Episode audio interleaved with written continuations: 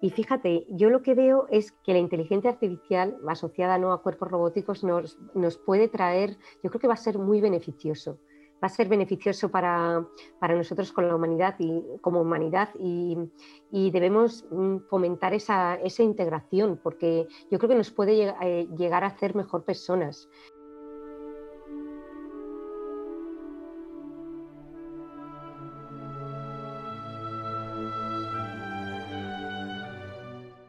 Además de un entretenimiento sin igual, la ciencia ficción nos abre la puerta hacia reflexiones trascendentales como me atrevería a decir, solo lo consigue la religión. Dice un proverbio mongol que el vulgar habla de lo que come, el inteligente de hechos y el sabio habla de ideas. Y de ideas habla la ciencia ficción. Ya sean películas, libros o cómics con historias sobre cómo será el futuro, la viabilidad de la raza humana, la posibilidad de vida inteligente extraterrestre, la posibilidad de viajar en el tiempo, de poseer poderes extraordinarios y cómo usarlos, la imaginación de utopías u ocronías, o como hablamos hoy con nuestra inspiradora, de la inteligencia artificial. La lista de libros y películas de ciencia ficción es inabarcable, pero hay un autor inspirador como ningún otro por su vasta obra en varias disciplinas, Isaac Asimov. Entre esta obra hay algunas maravillosas como la serie de libros Fundación, que Apple TV va a estrenar en los próximos meses en formato serie. Viajes en el tiempo con novelas como, como novelas tan fascinantes como la que le regalé a Guillermo Altares, El fin de la eternidad, o relatos en los que imagina el futuro de la inteligencia artificial, en cuanto a robots humanoides se refiere, como Yo Robot, Bóvedas de Acero, Los Robots del Amanecer o mi preferida, el hombre bicentenario.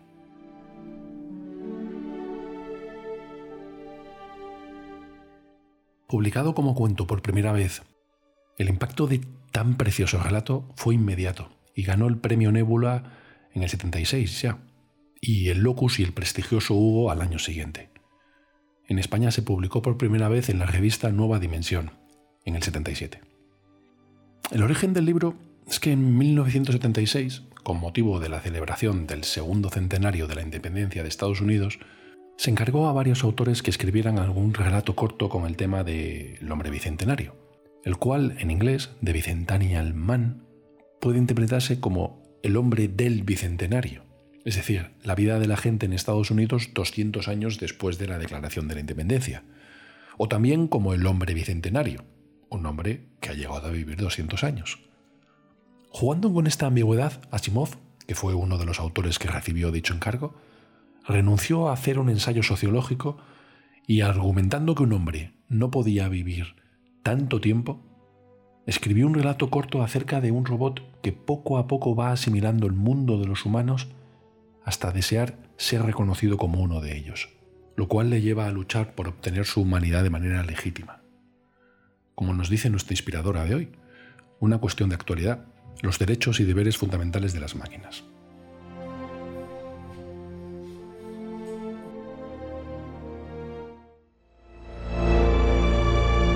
Andrew Martin.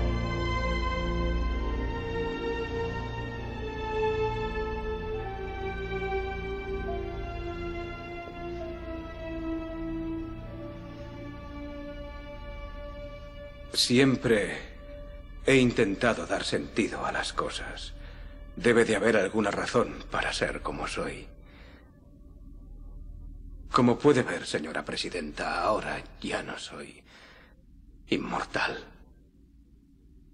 ¿Lo ha dispuesto todo para morir? En cierto sentido, sí. Estoy envejeciendo y mi cuerpo se está deteriorando. Y al igual que el de ustedes, al final dejará de funcionar. Como robot, podría haber vivido siempre.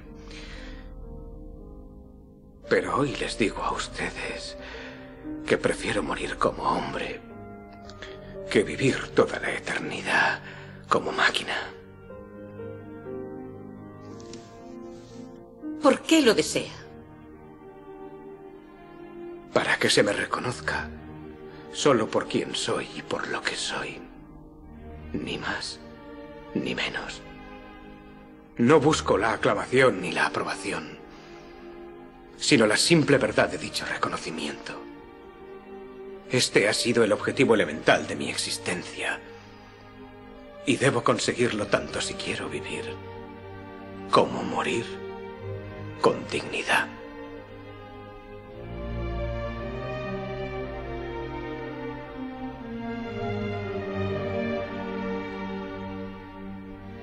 Señor Martin, lo que está usted solicitando es tremendamente complejo y controvertido. No será una decisión fácil. Le pido que sea usted paciente. Voy a necesitar cierto tiempo para tomar una determinación en esta comprometida y delicada materia. Entonces, esperaré su decisión, señora presidenta. Gracias por su paciencia.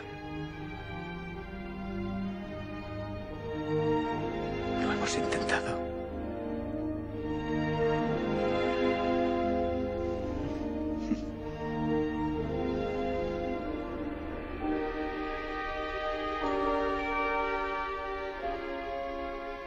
Aún falta mucho tiempo. Solamente unos minutos. Lo que diga el Congreso Mundial no tiene importancia. Porque necesita su aprobación. Una vieja costumbre. Empecé mi existencia como robot. Todavía me gusta que me digan ciertas cosas.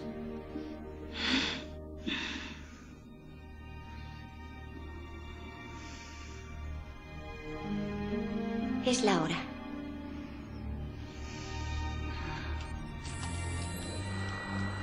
Damas y caballeros, la señorita Marjorie Boja, presidenta del Congreso Mundial. Según el informe cedido por la compañía Northam Robotics, el robot, también conocido como Andrew Martin, fue activado a las 17 horas y 15 minutos del 3 de abril del año 2005. Dentro de unas horas tendrá 200 años de edad. Lo que significa que a excepción de Matusalén y de otros personajes bíblicos, Andrew es el ser humano viviente más viejo en los anales de la historia. Pues por medio de esta proclamación doy validez a su matrimonio con Portia Charney y reconozco su humanidad.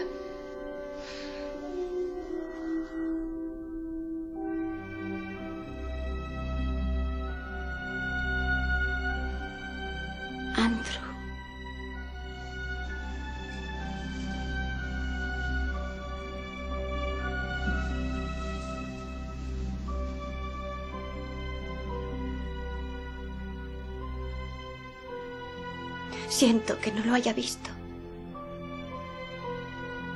Tal vez no lo necesitara.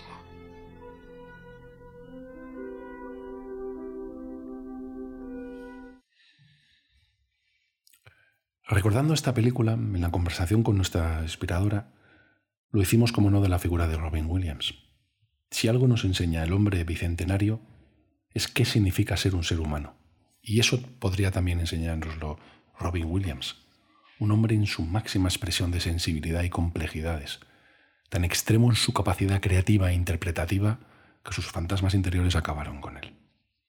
Recordándole, me he dado cuenta de que está en las películas que más han influido a varias generaciones, entre las que me incluyo.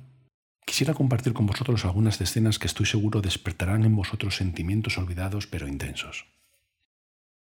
Ahora, querida clase, aprenderán a pensar otra vez por sí mismos. Aprenderán a saborear las palabras y el lenguaje. A pesar de todo lo que les digan, las palabras y las ideas pueden cambiar el mundo. Veo que el señor Pitts piensa... La literatura del 19 no tiene nada que ver con la escuela de comercio o la facultad de medicina, ¿verdad? Es posible. El señor Hopkins quizá también piense, sí, deberíamos limitarnos a estudiar al señor Pritchard, aprender la rima y métrica y olvidarnos de intentar alcanzar otras ambiciones. Les contaré un secreto. Acérquense. Acérquense.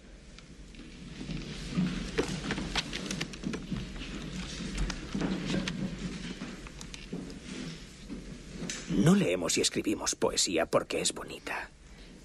Leemos y escribimos poesía porque pertenecemos a la raza humana. Y la raza humana está llena de pasión.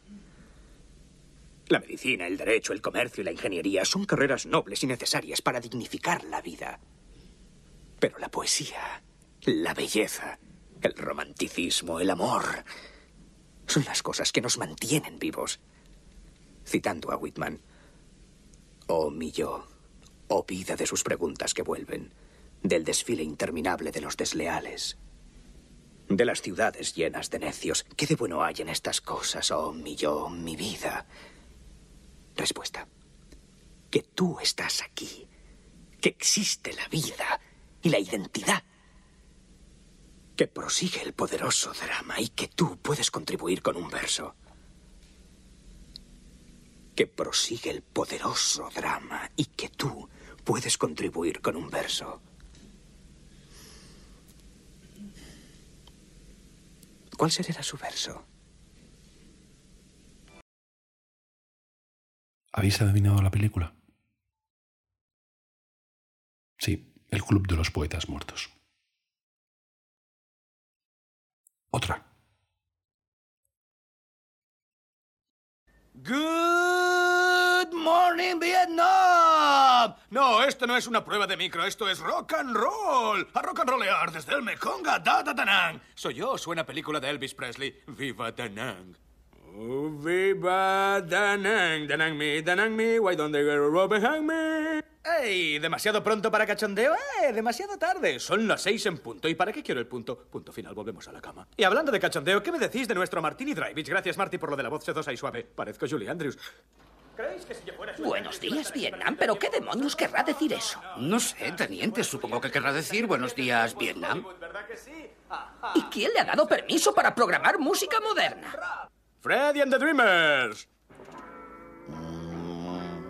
Velocidad equivocada, velocidad equivocada. Pero todos los que estáis en plena resaca no lo notaréis en absoluto. Corregimos la velocidad, lo aceleramos un poco. Esto está que arde, vamos a ponerlo a 78. Nuestros pilotos dicen, me encanta su música, me encanta su música, me encanta su música. Oh, esta canción no tiene arreglo. Un momento. Lo pondremos, lo pondremos al revés para ver si así mejora un poco. No velocidad, Freddy es un ligón. no velocidad. Freddy es un ligón. Imagínense a un hombre viajando más allá de la imagen y el sonido. Proviene de Creta y ha penetrado en la zona desmilitarizada. ¡Ah! ¡Pum! ¡Genial! ¿Qué es la zona desmilitarizada y qué significa pacificación? Un general que dice, cogemos un par de B-29 y os pacificamos en pequeños trocitos. Bien, sea lo que sea, me encanta, porque te despeja más rápido que un doble café expreso.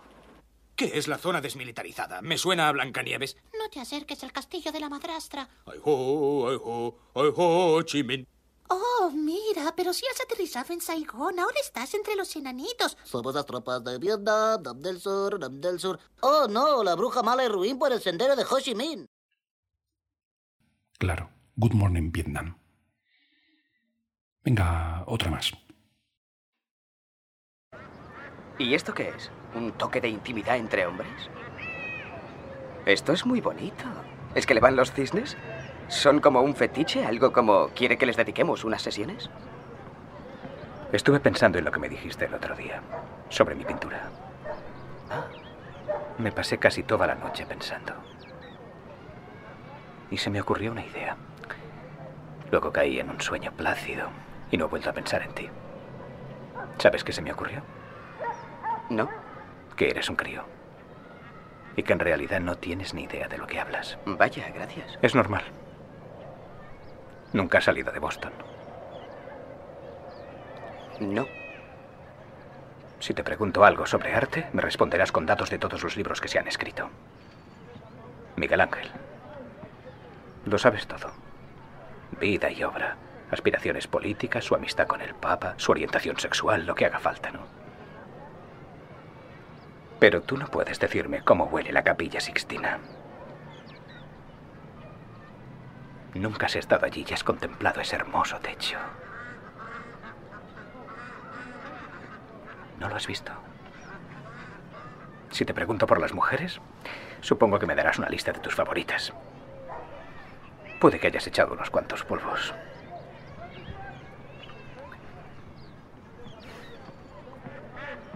Pero no puedes decirme qué se siente cuando te despiertas junto a una mujer y te invade la felicidad. Eres duro.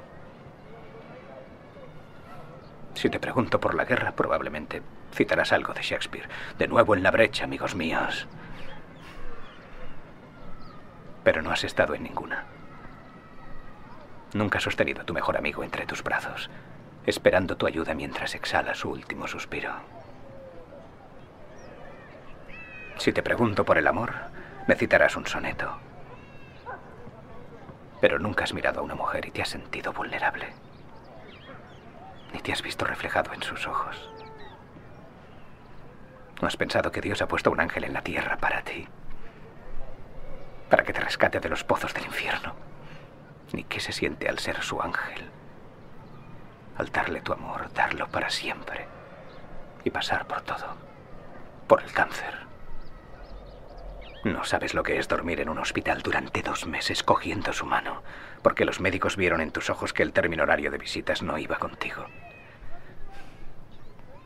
No sabes lo que significa perder a alguien, porque solo lo sabrás cuando ames a alguien más que a ti mismo. Dudo que te hayas atrevido a amar de ese modo. Te miro y no veo a un hombre inteligente y confiado. Veo a un chaval, creído y cagado de miedo. Eres un genio, Will. Eso nadie lo niega. Nadie puede comprender lo que pasa en tu interior. En cambio, presumes de saberlo todo de mí porque viste un cuadro que pinté y rajaste mi puta vida de arriba abajo.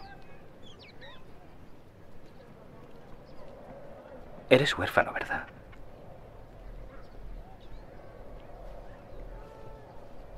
¿Crees que sé lo dura y penosa que ha sido tu vida? ¿Cómo te sientes? ¿Quién eres? ¿Porque he leído Oliver Twist? ¿Un libro basta para definirte? Personalmente, eso me importa una mierda, porque sabes qué, no puedo aprender nada de ti, ni leer nada de ti en un maldito libro. Pero si quieres hablar de ti, de quién eres, estaré fascinado. A eso me apunto. Pero no quieres hacerlo, tienes miedo. Te aterroriza decir lo que sientes.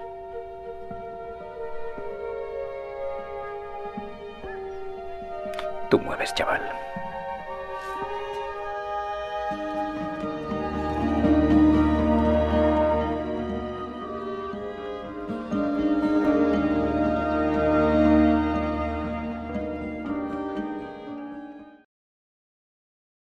Creo que no es necesario que os diga de qué película es.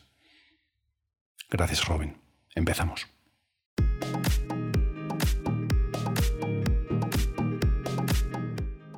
Bienvenido. Estás escuchando El Inspirador, un podcast que pretende descifrar para ti las claves y consejos de inspiradores. Gente excepcional en multitud de facetas. Conversaciones únicas para alumbrar ideas con su filosofía, técnicas, hábitos, consejos e incluso pistas. Y mueven en tu interior la voluntad para ser cada día algo mejor que el anterior.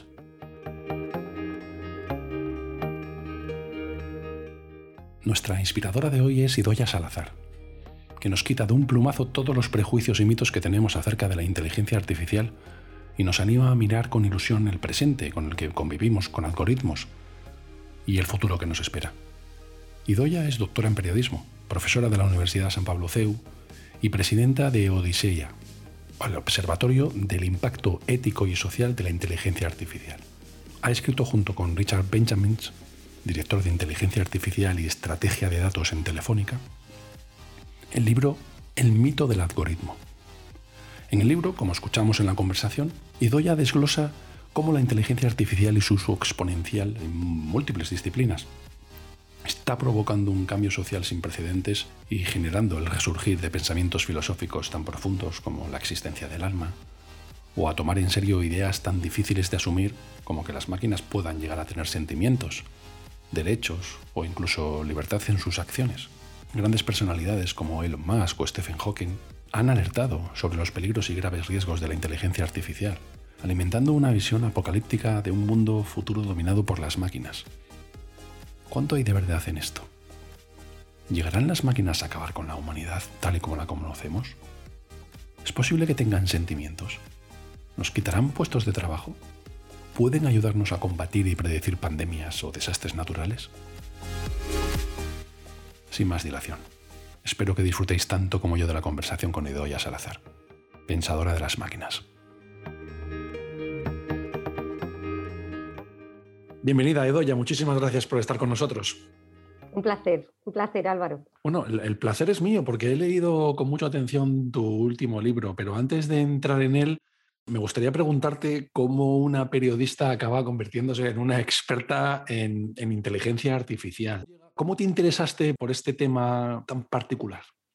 Pues mira, yo desde siempre, desde que empecé a, desde que antes de empezar la carrera, siempre eh, he sentido especial afinidad por los temas de impacto de la tecnología en la sociedad en general. Sí que tengo claro desde siempre que quería ser periodista, también porque me gusta comunicar al, público eh, distintas cuestiones y me gusta mucho escribir también, pero también eh, veía que, muchas veces hacía falta todos estos temas técnicos, le llegaban a la sociedad de una manera, pues quizá no todo lo traducida en que, que, se debería y no todo lo correcta que, que se debía. Y últimamente en las últimas eh, décadas sí que hemos visto un impacto bastante drástico de la tecnología que ha propiciado pues, muchos cambios sociales.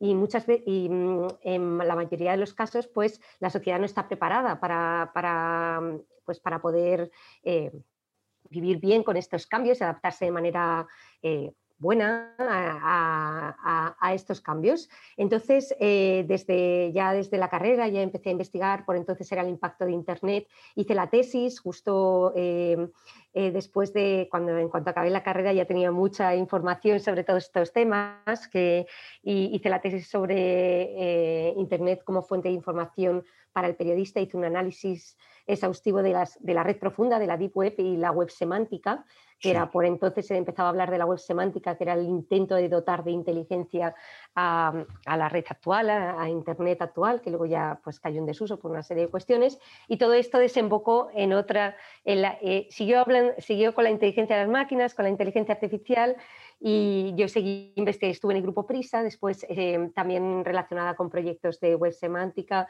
al final todo desembocó en inteligencia artificial, empecé en la universidad, eh, CEU San Pablo, en el que trabajo también, con un grupo de investigación sobre impacto social y ético de la inteligencia artificial, empecé a entrar en foros internacionales sobre estos temas y cada vez me daba cuenta de que es muy necesaria. Empieza a ser pues, eh, muy importante la labor sigue siendo ahora más que nunca vital en que las personas dejemos de la sociedad en general, de, independientemente de su edad, empieza a dejar de lado los prejuicios que hay en torno a la inteligencia artificial, de los robots asesinos, de los robots que van a acabar con la humanidad, todas estas cuestiones, por un hecho claro, porque la inteligencia artificial al final nos va, nos va a inundar dentro de, de nada de una manera inconsciente. En los próximos años nos vamos a ver inundados de cientos y miles de aparatos y servicios con inteligencia artificial y yo creo que al final el que lo va a usar es la sociedad. Eso somos cada uno de nosotros, nuestros padres, nuestros hijos, nuestros abuelos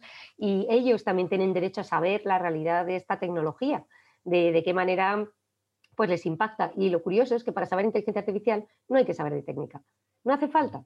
Simplemente hay que pues, comprender y la sociedad en general es perfectamente capaz, si le enseñas de una manera adecuada, de comprender el impacto y de adquirir un criterio necesario para luego ellos decidir si quieren usar o no un producto o servicio que sabe que va a usar algunos de sus datos para ciertas cuestiones, pero, pero que tenga criterio para decidir, para acceder sus datos de una manera mm. pues con criterio si no les educamos, pues ellos pues van a... Igual se, lo que pasa es que, como ha pasado, hemos visto ya muchas veces, que nos exaltamos cuando eh, Mercadona usa cámaras de reconocimiento facial o el INE usa nuestros datos para temas de movilidad, que en algunos casos pues sí que hay para exaltarse y otros pues no, pero simplemente pero el, ciudadano, si no le informas, tiene todo el derecho del mundo a estar... Eh, a revolverse contra ello, porque no está correctamente informado. Entonces, eso es lo que realmente no Odisea, es, por eso monté junto con otra serie de personas el Observatorio Odisea y para hacer acciones prácticas, no solamente para concienciar a las empresas, sino también para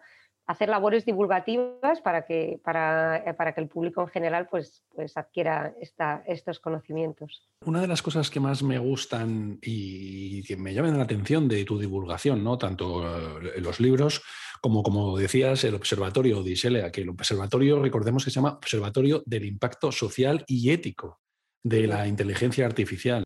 Es que sois muy, muy eh, imparciales, en ningún momento os dedicáis a criticarlo y si tuviera que decir con un aspecto positivo, con un aspecto enriquecedor.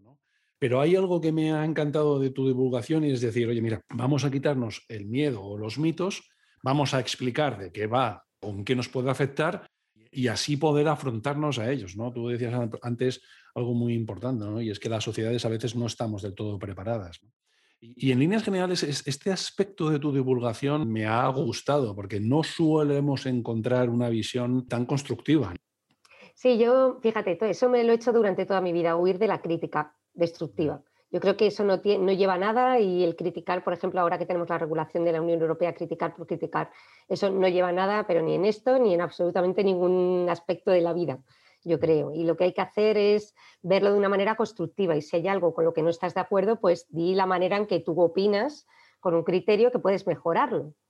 No es criticar por criticar las cosas, sino también, pues, vamos a ver si tú criticas, pues, pues di también la manera de, de, mejorar eso. Y en Odisea lo que pretendemos hacer es, bueno, es una de nuestras normas, desde luego, no criticar ni, a ninguna, a nadie, ni empresas, ni a gobierno, ni a Google, ni esto, y vamos a trabajar con ellos.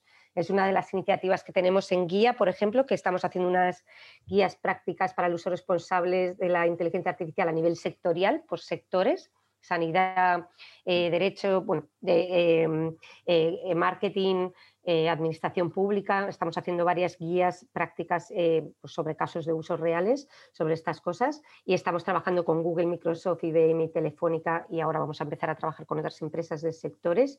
Y una de las cosas que les pusimos sobre la mesa, y, por eso están trabajando con nosotros, tanto eso como gente del gobierno, de la Secretaría de Estado de IA, es que aquí nadie va a criticar la manera que cada uno está haciendo las cosas, porque el, ver a Google ahí haciendo cosas y, limitarse a criticar, y bueno, pues yo, tú tendrás lo tuyo, seguro, aquí cada uno tenemos lo nuestro, pero eh, no adelanto nada si solamente critico, pero te voy a sentar en la mesa y te voy a decir, bueno, a ver de qué manera aunque sea para, como sé, pero a ver de qué manera podemos avanzar juntos de una manera responsable y, no sé, intentar eh, trabajar con ellos para, hacer algo, porque desde luego, si la, crítica destructiva yo creo que nunca llega a nada. Y eso Odisea jamás caerá, eso es una, es una de nuestras, pues de, pues de los puntos que más tenemos cuidado, porque pensamos que, bueno, que hay mucho trabajo por hacer en, en, el impacto de la inteligencia artificial y en su uso responsable. Pensamos que la inteligencia artificial puede hacer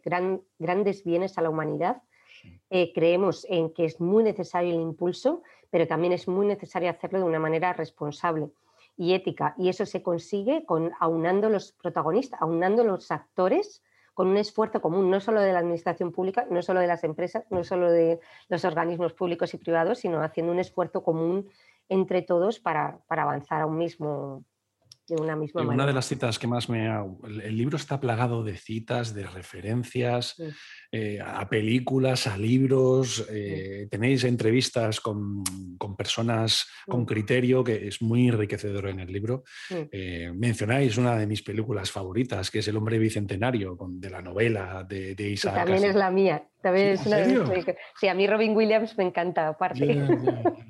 Qué película, qué película tan fascinante, ¿eh? El hombre de Qué bonita película. Intemporal, qué bien está adaptado el libro. Sí, además, eh, fíjate, pone sobre la mesa varias cuestiones que están ahora mismo en, eh, de máxima actualidad. Y es una cuestión muy curiosa, como el derecho de las máquinas a tener derechos igual que los derechos fundamentales, como si dijéramos los seres humanos, el poder votar, el poder decidir sobre algo. Y eso, aunque pueda parecer eh, de ciencia ficción, está, está sobre la mesa. Este, y hay muchos abogados estudiando el tema y muy preocupados por este ¿Está tema. Sobre, ¿Está sobre la mesa ya, Idoya? Está, está, está sobre la mesa y se está. Y sí, sí. Otra cosa es mi opinión que pueda tener sobre eso, pero, pero sí está. De hecho, se está tratando mucho el uso responsable de la inteligencia. Me refiero, el temas de responsabilidad en referencia a, casos de, eh, ah. de, la inteligencia artificial, por ejemplo, en coche autónomo. Si un coche atropella, autónomo, atropella a una persona, ¿de quién es la culpa? y hay algunos que decían, bueno, pues nada, pues es, del, si es el coche autónomo, pues que sea del coche, del, del coche. Y bueno, ¿cómo vas a dar, eh, cómo vas a dar un derecho, em, una obligación, una responsabilidad a una máquina? Entonces, si le das la responsabilidad, también le tendrás que dar derechos. Entonces, entonces eh, es, una, es una cuestión, los derechos de las máquinas, que, que sí que se están em, sobre la mesa, más que nada por, por, una, por un elemento, por una característica, una peculiaridad que tiene la inteligencia artificial, que es la autonomía en la toma de decisiones. Si tú, un algoritmo de inteligencia artificial, si ya de por sí es capaz de, pues, de, tomar una, de tomar una decisión, lo cual significa dar una conclusión en base a unos datos, que ha analizado y luego tú, eh, pues si le dejas a la máquina que continúe esa decisión, pues pues una decisión, igual que tú, tu cerebro pues eh, toma decisiones en base a unos datos, pues la máquina es capaz de tomar decisiones en base a unos datos. Otra cosa es que tú le dejes esa autonomía, o sea, que permitas eso, pero si tú le dejas esa, autonomía en casos eh, importantes en un futuro, en casos, imagínate, un juez que está, ya hay algunos países dejando a, a, un sistema de inteligencia artificial eh, eh, hacer sentencias para casos menores, que es casi un puro automatismo, pero es una sentencia judicial, que es automática. Y ha, permitido pues, agilizar una barbaridad las sentencias, lo cual yo puedo no estar de acuerdo por eso, porque a lo mejor sí que hay alguna implicación indirecta en eso y una máquina no puede ser eh, hoy en día, pues esas responsabilidades son de seres humanos. Tú no le puedes dar esa, esa desde luego, si llega un momento en que llegamos a ese surrealismo ahora que, es dejar a las máquinas que tomen decisiones de maneras autónomas en casos eh, importantes, si dejamos eso, si le dejamos esa responsabilidad, sin duda tendrán todo el derecho del mundo a exigir esos, los derechos. Porque, Lo entiendo. Eh, pero ya te digo, hoy en día, hoy en día que sí que se está planteando, eh, en mi opinión, es pues, muy, si pasa, pasará en un futuro muy futuro y yo creo que pues no, eh, no, tiene, no tiene razón de ser, sinceramente. O sea, no tiene razón de ser porque en esos casos, en esos casos siempre debe haber un humano en, al final del proceso que sea el humano el que tome la decisión. Por lo tanto, la responsabilidad será de quién, de la máquina, no es del humano. Igual que en el caso del coche autónomo la responsabilidad será una responsabilidad compartida entre el fabricante de coche que, ha implementado ese sistema de inteligencia artificial y el, y el usuario del coche, la persona, pero sin duda no de la máquina. No puedes dar esa responsabilidad a algo inanimado que no tiene, pues no tiene. Eh, por, supuesto, lo que pasa es que ahí vamos a, la raíz del problema. Y, a mí el, libro me ha ayudado también un poco, porque uno ve las, yo leo mucha ciencia ficción, vemos las películas y parece que esa inteligencia artificial está ahí. Pero tú mencionas, y además haciendo referencia a unas pequeñas encuestas que hacéis entre varios científicos, en los que de la, propia inteligencia artificial como autónoma, como, como la entendemos, pues hablas de 10 a 180 años, ¿no? Una media de 80 a 90 años, con lo cual nos ponemos casi en el 2100. Es decir, lo que hay ahora realmente no es inteligencia artificial, es alguien que ha programado un algoritmo. El responsable será el que ha programado. A mí no me parece mal que, un, que, que se decidan juicios, porque un juez le ha dicho al algoritmo cómo tiene que resolver. Entonces, la responsabilidad es del juez que ha diseñado ese algoritmo. En realidad el juez no diseña el algoritmo, pero sí que, porque será el programador. O no, sí, por supuesto, pero, pero, vamos, eh, son las variables. Entiendo, entiendo, lo que, entiendo lo que comentas, sí, sin duda. Bueno, lo de, lo de que eh, ahora ya hay algoritmos que, que, toman decisiones autónomas y que hay algoritmos que crean otros algoritmos mejorados, eso ya está pasando. Que crean sus propios, sus propios hijitos, como si dijéramos que son mejores que ellos.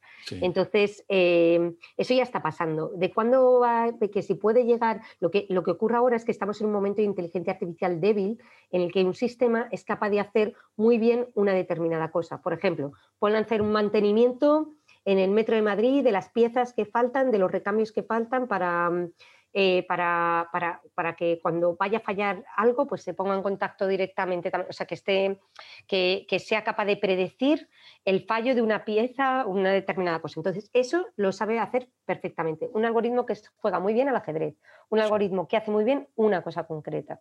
Pero sí que se persigue, de hecho en China ya tienes, tienen algunos, están en ello, están en ello y posiblemente lleguen los primeros, eh, llegan a, una inteligencia artificial general, se está persiguiendo. lo que significa que un algoritmo, una red de algoritmos interconectada, será capaz de hacer eh, pues muchas cosas diferentes. Nosotros tenemos una inteligencia general, que somos capaces de hacer perdón, de manera mediocre, o una cosa bien y el resto, bueno, depende de la persona. Pero, pero, pero, pero sí, el, algoritmo, lo que se está buscando es esa inteligencia artificial general, un algoritmo que sea capaz de controlar a otros algoritmos y en general llegar a, a, pues a controlar muchas tareas de diferentes ámbitos. Y eso se está persiguiendo. Eso sería la inteligencia artificial general. Y eso es, quizás sí que tarde en llegar. En cualquier caso, eh, no me atrevería a decir, todos los científicos, algunos lo ponen en 2049, otros lo ponen en el 2030. Yo no me atrevería a decir cuándo, porque ya te digo que antes de ayer o hace la semana pasada leí este caso de China que, ya, tiene, ya la tiene casi, o sea, casi. Entonces, em, yo creo que esto avanza a tal velocidad que, que, es el momento de actuar para, para, hacerlo responsable. O sea, lo que no hay que hacer es ceder a esa inteligencia artificial débil o la fuerte o la que tengamos en un futuro. La, esas responsabilidades, dejarla hacer tomar decisiones autónomas en casos importantes como un tratamiento médico, un, pues una decisión judicial o, o, la contratación de un departamento de recursos humanos. De una, porque el algoritmo no es capaz de ver el contexto. no ve el contexto, no ves si tú estás triste, si estás contento, si la situación específica que estás pasando, la otra, el ser humano sí. Entonces, eres tú la persona, o el, director de recursos humanos o el juez, el que tiene que aplicar sobre esa decisión de la inteligencia artificial un contexto, usar la decisión de la máquina para ver otra perspectiva y luego tú, o sea, para ayudarte, y luego tú, pues tomar de una manera mucho más eficiente y mucho más realista, porque tienes un feedback muy bueno del, sistema, pues tú tu decisión sobre, sobre esa cuestión. La decisión es va a depender un poco. Es tuya. Sí, yo creo que la evolución va a depender de la capacidad de computación. Nosotros hablamos aquí con Ignacio Cirac, que es eh, uno de los mayores eminencias en el mundo a nivel desarrollo de computación cuántica y en el momento en que esa capacidad de computación esté disponible, puede ser, el desarrollo puede ser vertiginoso, ¿no? En cuanto a lo que es la capacidad de los algoritmos. Sí. Eh, esto, bueno, ahora ya hay mucha capacidad de cómputo, también hay eh, superordenadores, pero es verdad que la computación cuántica, si lo, si lo sumamos a la inteligencia artificial, eh, va, a cambiar, va a cambiar nuestra forma de ver el mundo. va a cambiar todo. Imagínate, y además viene en un momento clave. Viene un momento clave porque nos va a, permitir luchar contra el cambio climático, contra hambrunas, contra, contra, eh, contra otros casos de, pandemias que tengamos en el mundo, de una manera muchísimo más ágil. Va, a cambiar nuestra forma de ver la vida de una manera que no nos podemos ni imaginar. mucho más que este Internet, mucho más que redes sociales. Y realmente yo creo que mm, tenemos que estar preparados. Yo creo que el cambio va a ser más drástico que el que ha supuesto Internet y ten, en cuenta una cosa importante, que todo esto está sucediendo dentro de una misma generación. No va a haber salto generacional. O sea, es que lo vamos a ver, eh, lo vamos a ver y lo verán hasta casi nuestros abuelos. nuestras, las siguientes generaciones lo van a ver también. Esto va a pasar, eh, pues 10 mm, años probablemente tendremos un mundo diferente. Sí, mm. absolutamente. Hemos hablado en este podcast con varios eh, escritores que han predicho cómo puede ser el futuro, ¿no? Enrique Danz, Mauro Guillén, que han escrito sobre cómo será el, futuro. Y, tu libro acierta muy bien. Eh, en el fondo también es una predicción de cómo será el futuro. ¿no? Eh, y esa parte la habéis, la habéis hecho muy bien porque la, lleváis muy a la práctica de lo que es el día a día de los algoritmos. De nuevo os tengo que dar la enhorabuena porque está muy conseguido en cuanto a lo que es la predicción. ¿no? Todo el problema del trabajo futuro, el problema del amor, el problema de los sesgos en algoritmos. ¿Crees que existe una percepción en la sociedad de, de todo este debate no, parece muy extenso, ¿no? Yo creo que, yo creo que no. yo creo que la sociedad sigue en la ciencia ficción y, muchas veces nosotros erramos, nosotros me refiero pues eh, también de cara a la administración pública y, de todo, erramos eh, porque eh, lo que estamos haciendo es alimentar esos prejuicios. Y, es el momento, lo que tratamos de hacer con el mito del algoritmo es dejar de lado, eh, intentar dejar de lado todos esos prejuicios. Por ejemplo, el hecho de que trajeran en las, últimas elecciones autonómicas al robot Sofía con ojos, nariz y boca, le pusieran ahí a dar, a, dar los resultados electorales, a mí, a mí sinceramente me parece pues es alimentar un prejuicio y hay muchos, o, sacar a, los robots Sofía, que bueno, eso no me parece mal porque es un programa en el hormiguero y da la sensación al público en general de que tenemos hoy en día un robot que es capaz de andar con nosotros por ahí y interactuar con nosotros de una manera normal. Robot Sofía está siendo programado y, dice lo que dice su programador, o sea, lo, que, lo que quiere su programador que diga. Pues es capaz de aprender en base a eso y hacer expresiones y todo eso, pero, pero está súper controladísimo en, todo, todas estas cuestiones. O sea, ¿no? Entonces, eh, eh, yo creo que la sociedad eh, tiene que comprender, y es una de las labores que hacemos mucho en Odisea, también el cuál es el momento que estamos ahora en la inteligencia artificial y que no tenemos por qué llegar a ese momento en que en que, mm, en que haya pues, robots paseando que no sepamos ni si estamos hablando con un robot o con una inteligencia artificial o que pasemos y a nuestro lado pase un robot y, y, como una, una, visión apocalíptica de este tipo de cosas. Y también, fíjate, eh, eh, yo me atrevo a decir que salgo a la calle, pregunto y hay muy pocas personas aún en comparación que esto que saben distinguir la diferencia entre un robot y un sistema de inteligencia artificial. Si le dices, ¿qué es una inteligencia artificial? un robot como Terminator. Y, y, no, y inteligencia artificial como eso lo tienen los buscadores, lo tiene Netflix, lo tienen pues muchas cosas y, no, y es algo intangible.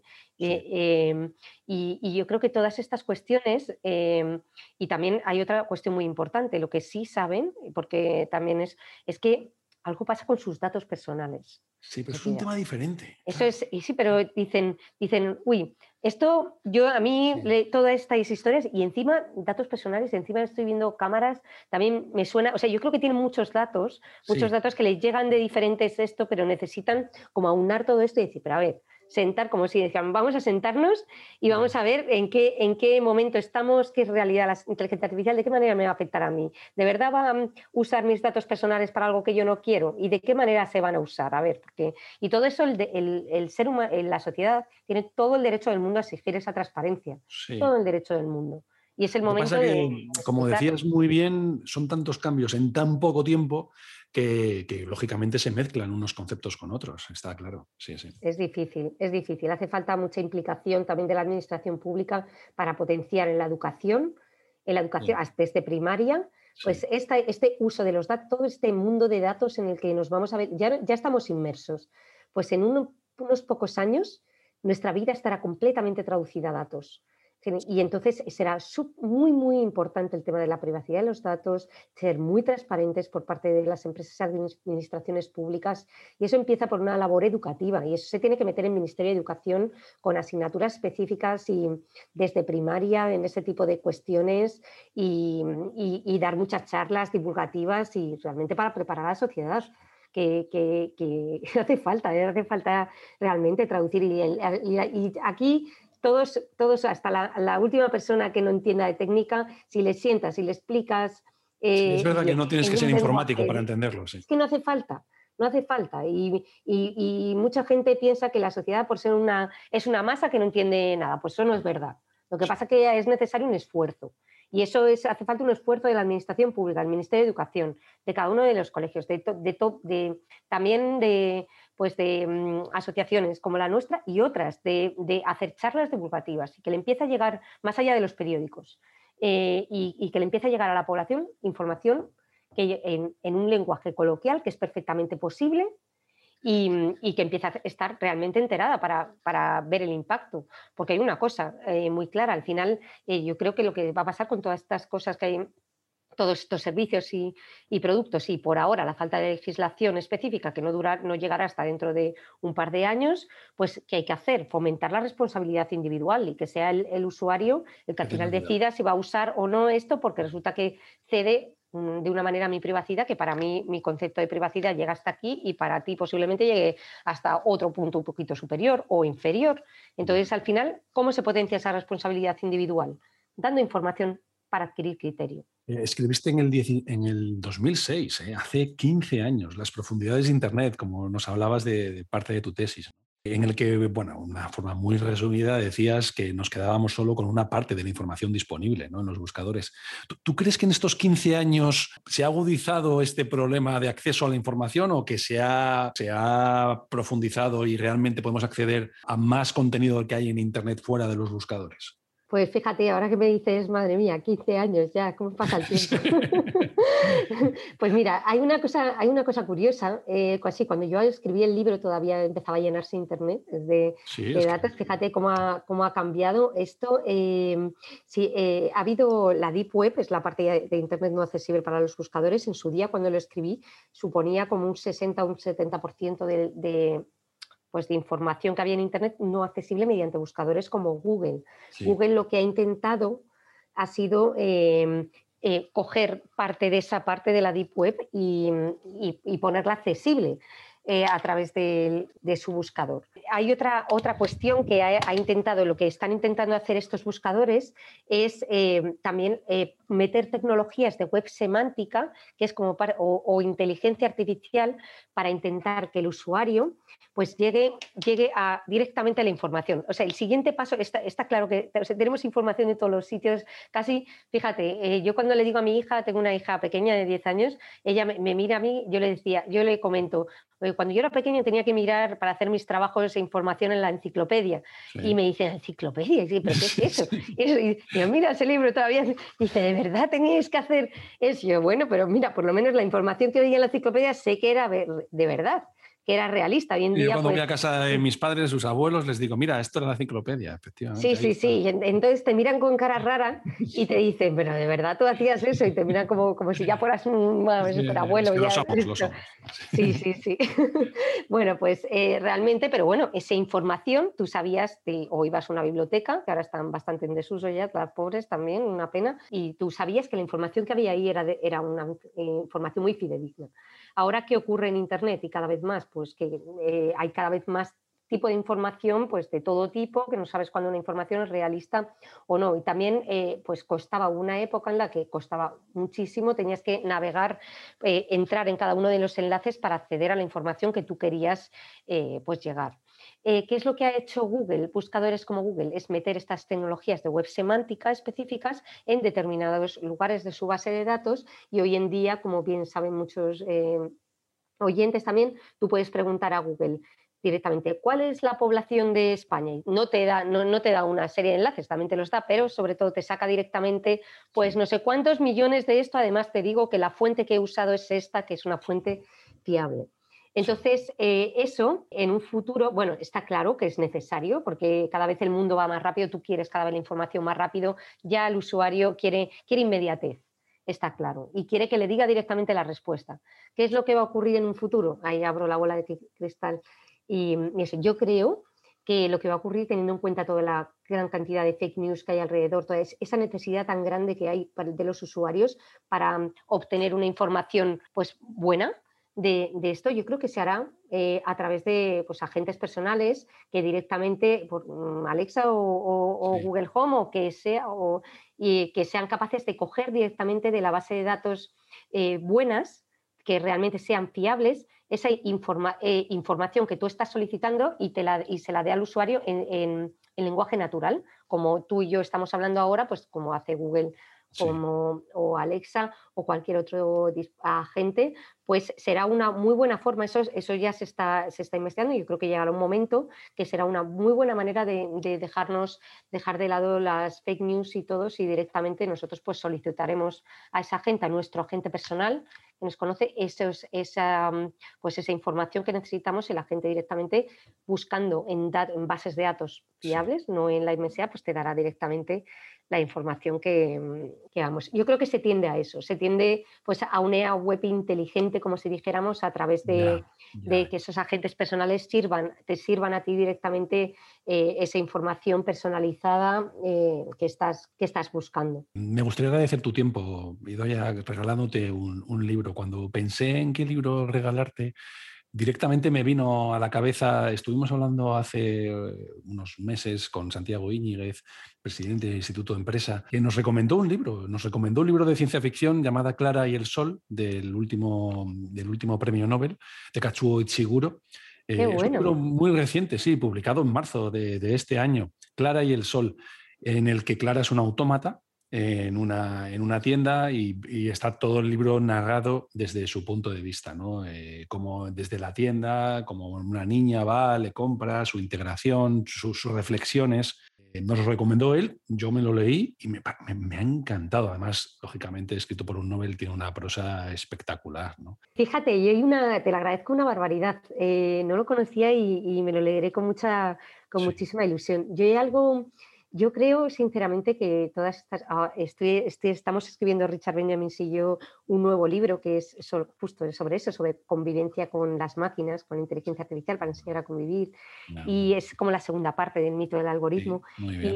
Y, y fíjate, yo lo que veo es que la inteligencia artificial asociada ¿no? a cuerpos robóticos nos, nos puede traer, yo creo que va a ser muy beneficioso.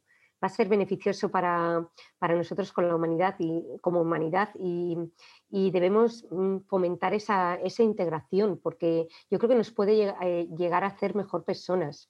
Eh, más que nada por, por lo que te comentaba, y muchas veces que nosotros, eh, ahora mismo se está hablando mucho de ética de la, inteligencia artificial y esto, pero también, eh, también yo creo que nos ha fíjate, se está hablando más de ética y responsabilidad que, que, desde hace muchísimos años, yo diría que desde los filósofos griegos no se había hablado tanto de ética y, eso, y eso ha sido a raíz de la inteligencia artificial, o sea, de hacernos pensar que somos otra vez, de nuevo, en hacernos ver, de, eh, pensar eh, pues, una serie de cuestiones que, hacía mucho tiempo que, que no nos parábamos a pensar. Y, y en realidad nos hace pensar no de la, como te decía, no de la ética de las, de las máquinas. Yo creo que lo que debemos de pensar es nuevamente de la ética del ser humano, de eh, cosas que hacemos nosotros y de que muchas veces son inconscientes, eh, muchas decisiones que, que tomamos, que quizá lo, lo hemos hecho en base a sesgos inconscientes que tiene el ser humano, eh, que hay hay veces que no nos damos cuenta de que sin quererlo, por, por nuestro propio entorno, tenemos una serie de sesgos. Yo creo que todos. Yo creo que cada uno ha crecido en una cultura específica, de una manera específica, y hay veces que tendemos a, a actuar de una manera, eh, a tomar decisiones de una manera y no nos damos cuenta muchas veces que estamos de la- dejando de lado unas cosas u otras. Y el tener algo, un sistema de inteligencia artificial en este caso, que nos aporta una perspectiva en base a datos objetivos, cuando logremos quitar la parte de los sesgos de esto, pues igual eh, sí que nos, nos ayude a, a- a tener otra visión diferente sobre nuestra decisión y ayudarnos como humanos a ser más humanos a realmente a tomar decisiones pues más objetivas y actuar de una manera con mucho más criterio y, mucho y de una manera mucho más objetiva. Yo sinceramente lo veo como, como un espejo en el que nos podamos mirar y diga, "Ay, va", una vez que nos una vez que de eso que veamos, a ver, a ver si de realmente estamos tomando las decisiones correctas y ahí tendremos pues una, algo, pues, pues una visión que nos ayudará pues a actuar mejor en cualquier caso. Ha sido un placer hablar contigo. Muchísimas gracias, Idoia. Igualmente, nada, un placer y cuando lo necesitéis aquí estoy. Un placer también para todos los oyentes. Muchas gracias. Hasta la próxima. Adiós. Hasta la próxima. Gracias.